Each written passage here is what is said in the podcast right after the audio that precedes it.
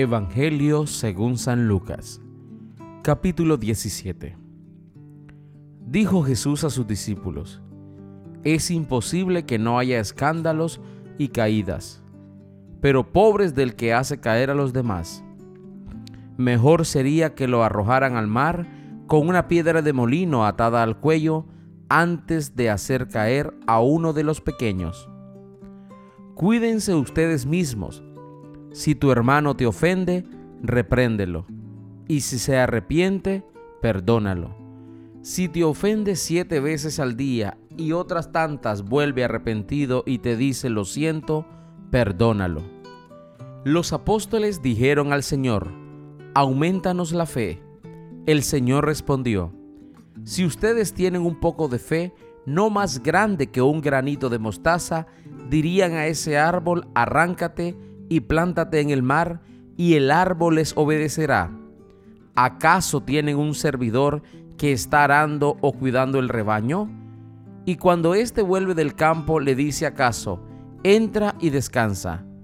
¿No le dirán más bien, prepárame la comida y ponte el delantal para servirme hasta que yo haya comido y bebido, y después comerás y beberás tú? ¿Y quién de ustedes se sentirá agradecido con él porque hizo lo que le fue mandado? Así también ustedes, cuando hayan hecho todo lo que les ha sido mandado, digan, somos servidores que no hacíamos falta, hemos hecho lo que era nuestro deber. De camino a Jerusalén, Jesús pasaba por los confines entre Samaria y Galilea, y al entrar en un pueblo, le salieron al encuentro diez leprosos, se detuvieron a cierta distancia y gritaban, Jesús, Maestro, ten compasión de nosotros. Jesús les dijo, vayan y preséntense a los sacerdotes. Mientras iban, quedaron sanos. Uno de ellos, al verse sano, volvió de inmediato alabando a Dios en voz alta, y se echó a los pies de Jesús con el rostro en tierra, dándole las gracias. Era un samaritano. Jesús entonces preguntó, ¿no han sido sanados los diez? ¿Dónde están los otros nueve? Así que ninguno volvió a glorificar a Dios fuera de este extranjero. Y Jesús le dijo, levántate y vete, tu fe te ha salvado.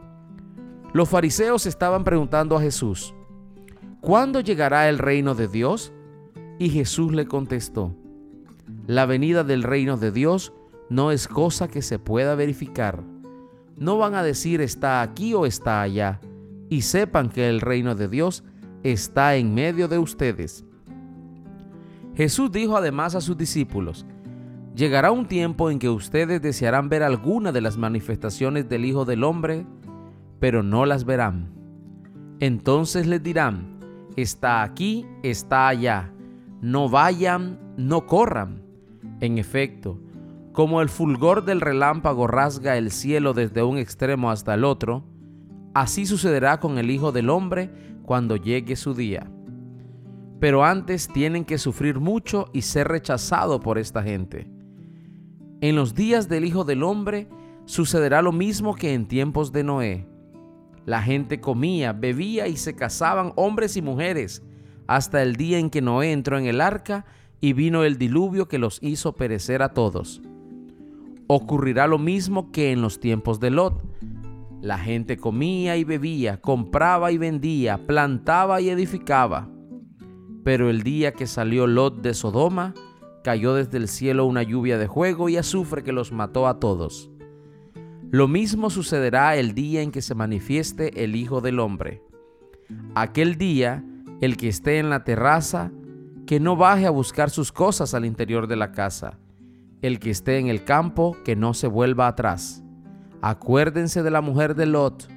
El que intente guardar su vida la perderá, pero el que la entregue la hará nacer una nueva vida. Yo les declaro que aquella noche, de dos personas que estén durmiendo en una misma cama, una será llevada y la otra dejada. Dos mujeres estarán moliendo juntas, pero una será llevada y la otra dejada. Entonces preguntaron a Jesús, ¿dónde sucederá eso, Señor?